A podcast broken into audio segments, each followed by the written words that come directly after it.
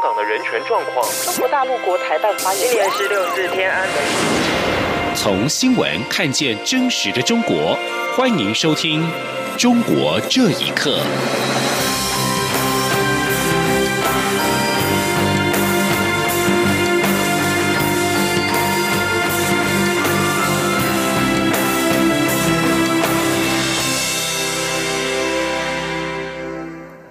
各位好，欢迎收听《中国这一刻》。中国大陆海协会会长张志军日前以香港为例，指责我方抹黑“一国两制”的相关发言。对此，陆委会今天表示，港人对“一国两制”越来越没信心，国际社会也在担忧香港的未来。结果，中共却把粤港澳大湾区当成“一国两制”的宣传样板，还将外界的质疑视为抹黑。陆委会要中国大陆资讯不流通又不自由的现况表达同情之意。记者汪兆坤报。大陆海协会会长张志军日前以香港为例，辩护其“一国两制”。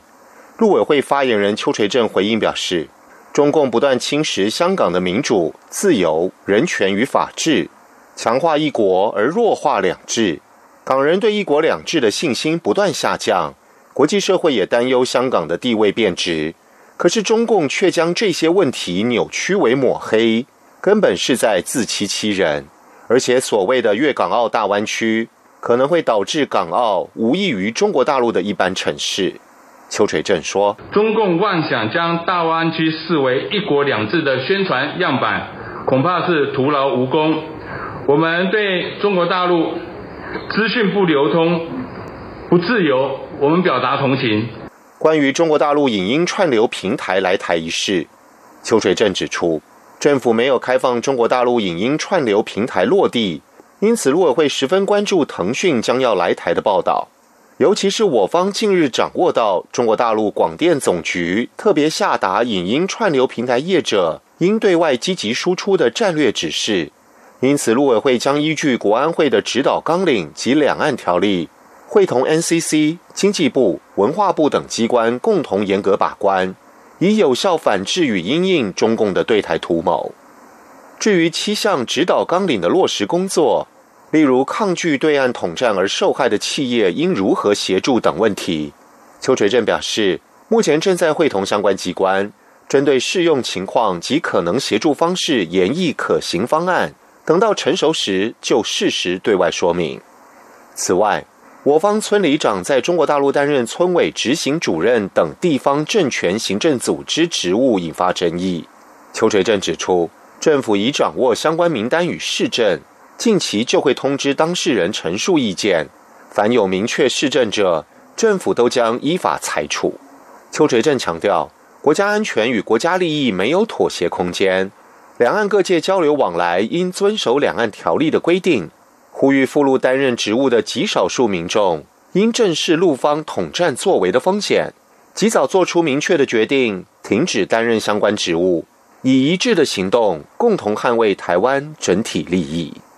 中央广播电台记者王兆坤台北采访报道。萨尔瓦多最高法院十三号暂缓取消和台湾的自由贸易协定 FTA，台萨关系是否有可能修复，受到外界瞩目。萨尔瓦多在去年八月和我国断交，并和中国建交。萨尔瓦多上个月三号举行总统大选，代表多家国家团结联盟阵线参选的布格雷赢得了胜利。国家团结联盟阵线党主席葛耶戈斯曾经表示，如果赢得总统大选，将会尽快恢复台萨邦交关系。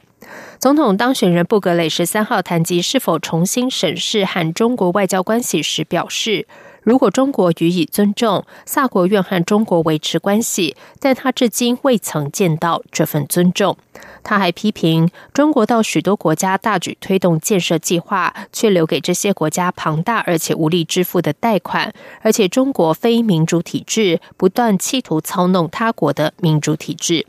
对此，我外交部发言人李宪章今天在外交部例行新闻说明会上表示，感谢萨尔瓦多对台湾的支持，他也乐见台萨 FTA 案出现正面进展，外交部会密切关注后续发展。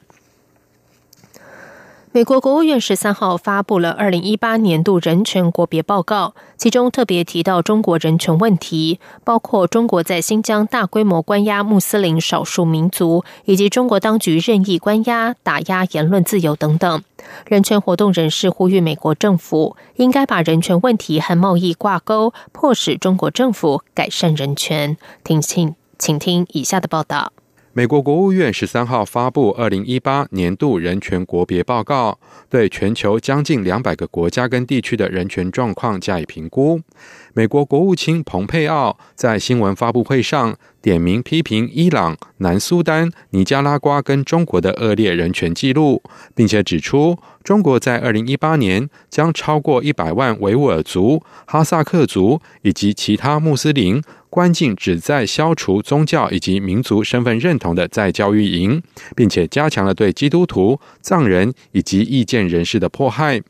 美国国务院发布的人权报告指出，中国政府在新疆实行连坐法，以十户为一单位，让其中的住户相互监视，并且向政府报告安全问题。新疆政府官员跟志愿者还强行入住维吾尔族家中。总部位在德国慕尼黑的世界维吾尔代表大会发言人迪里夏提十三号接受自由亚洲电台访问时表示，汉族维稳干部住进维吾尔人家中。除了监视维吾尔人，还传播自己的饮食生活习惯，包括在穆斯林家中制作以猪肉为主的饮食。迪里夏提说：“那维吾尔人提出抗议的，就会关进这个在教集中营。如果一个家庭在当地没有被关进在教营的话，那么就是说是他的家里的这些节与中国干部在那做的这些猪肉和猪有关系的这些这个饮食呢，他必须得默认。”而且只有默认了，才会避免被强制关进在教集中营。人权报告提及的中国人权问题，还包括中国公民遭到当局任意拘捕、失踪、酷刑，甚至非法杀害；政府对网络的审查以及封锁、打压集会、结社自由、限制国内外非政府组织等等。美国纽约民间组织。中国人权资深政策顾问高文谦认为，改善中国人权状况，首先要靠中国民众自己的努力，国际社会的压力也必然不可少。高文谦说：“九零年代，美国把贸易跟人权脱钩，使得中国做大。他呼吁美国政府把人权问题跟贸易重新挂钩，迫使中国政府改善人权。”以上新闻由央广整理报道。中国当局日前以逃税的名义，在厦门逮捕了四名土耳其食材商人。这起事件引起土国商人们的恐慌。土耳其学者认为，日前土耳其政府批评中国的在教育营，这应该是中国政府报复土耳其的行为，而这也让国际社会看清中国的真面目。请听以下的报道：土耳其自由日报十号报道。四名前往中国厦门参加国际食材展览会的土耳其商人，九号凌晨在下榻的饭店内遭到拘留。警方在突袭搜索的行动当中，查扣了一些文件和物品。报道引述了土耳其一名参展商表示，这起事件已经引起了土国商人们的恐慌。这四名商人是三家在中国设有办事处的土耳其公司的员工。详细的身份尚未被揭露。由于土耳其外交部发言人阿克索伊日前指责中国在新疆推行的同化政策是人道上的重大耻辱，并以集中营指称新疆再教育营。土耳其中国问题学者穆斯塔法在接受自由亚洲电台访问时表示：“中国明显在报复。”他说。这就是典型的杀鸡给猴看嘛！你如果不制止的话，其他也穆斯林国家也会效仿那个土耳其，比如说马来西亚、印尼、中国。其实短暂会获得一些优势，但是长期以来的中国是不利的，因为他们会受到西方国家还有穆斯林国家的这些排斥，经济上中国也会付出代价的。穆斯塔法说。中国以逃税抓捕土耳其公民与华为集团孟晚舟事件之后，以涉嫌危害国家安全罪拘捕加拿大政府前外交官康明凯，其报复的手段如出一辙。他说：“就是其他国家看清了中中共的真实面目，随着信息的广泛流传，随随着民众开始觉醒，尤其是各国那个政府人员，他们现在看清了中共的真实面目。中国国内的民众，还有国外的民众，还有国际社会一道，必须得发出统一的团结的声音，才能制止邪恶的行为。中国一位独立学者受访时表示，中国政府无视国际法，行使霸权主义，这是继随意拘捕判决多名加拿大公民之后，又一个无法无天的。报复行为。央广新闻整理报道：四川成都七中实验学校小学部食堂提供发霉变质的食物，导致学童生病。数百名学生家长十二号向当地政府抗议，要求该市温江区政府彻查事件，但遭到公安暴力驱散。有家长表示。肇事公司的老板娘受到保护，请愿的家长却遭到殴打，而且事发之后没有相关人员被拘留，当局还封锁消息。而当地政府终于在十三号出面承诺调查该起事件。请听以下的报道：成都七中实验学校小学部的学生健康莫名其妙出现问题，到医院看病之后发现是食物中毒。家长们十二号到学校食堂发现馒头长满了霉菌。水果跟肉类已经腐烂及变质，还有已经过期的食品，而且学校的厨房藏污纳垢，数百名家长因此聚集在校园，要求学校做出解释。其后又向温江区政府跟教育局投诉。现场的影片显示，众多学生家长在政府门口拉横幅抗议，当局则出动了公安驱散抗议者，并喷射辣椒水。有学生家长不平的表示，肇事公司的老板娘受到保护。请愿的家长却被当成暴力分子，遭到远警殴打。一名学生家长说：“你看，把我们全部都当成暴力分子了！快快往放，你把我转发到其他群里头。妈的，这些公安政府，这就是啊，这就是政府！你看，全部把家长当成暴力分子在那打。”另一名学生家长在布洛格写道：“成都七中实验学校将食堂外包给德语后勤公司，这间公司同时还承包了当地二十多所学校。”为近十万名学生提供食物，让人愤怒的是，事发之后没有相关人员被拘留，当局还封锁消息。当地一位媒体人宋先生对自由亚洲电台表示，学生家长带着孩子到医院看病，发现是食物中毒，因此到学校查看，却发现学校在转移变质的食物。他说。家长到现场去看，发现一些问题啊，发现问题之后，然后要求处理吧。他转移这些食品往上下，被那个学生家长发现了，然后把他堵住了，堵住了，现场就发现了很多问题啊，这个事情就闹大了啊。四川省教育厅十三号发布通报，指称教育厅对此高度重视，会立即派出相关单位的人员前往学校查看处置，并进一步的加强学校食品的安全管理。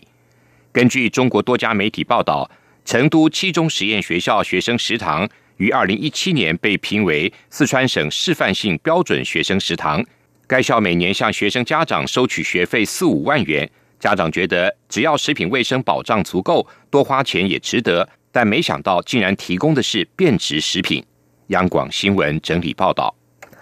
在中国全国两会召开前夕，发起修宪联署的河北省人权律师卢廷格，三月初被石家庄司法局约谈之后失踪，迄今已经有十天毫无音讯。海外中文网站维权网十三号发布河北律师彭永和日前发出的求助信，呼吁外界关注卢廷格的处境，并请求河北律师协会协助寻找卢廷格。求助信透露，卢廷格三月二号被石家庄司法局约谈，当天晚上以电话告知妻子，自己要接受四五天的学习培训之后才能够回家，但期间已经十天，依然毫无音讯。维权网发表的求助信指出，如果卢廷格被当局非法限制了人身自由，这在中国和其他任何国家都属于是严重的非法行为。卢廷格在二月二十五号曾经发起修宪提案建议联署，计划于三月五号全国两会召开前，向全国人大、人大常委会以及各人大代表和政协委员提交联署，呼吁明确人大和常委会的立法界限，回归人大立法权，避免少数人立法，提高立法品质。以上，中国这一刻，谢谢收听，这里是中央广播电台。台湾之音。这里是中央广播电台台湾之音。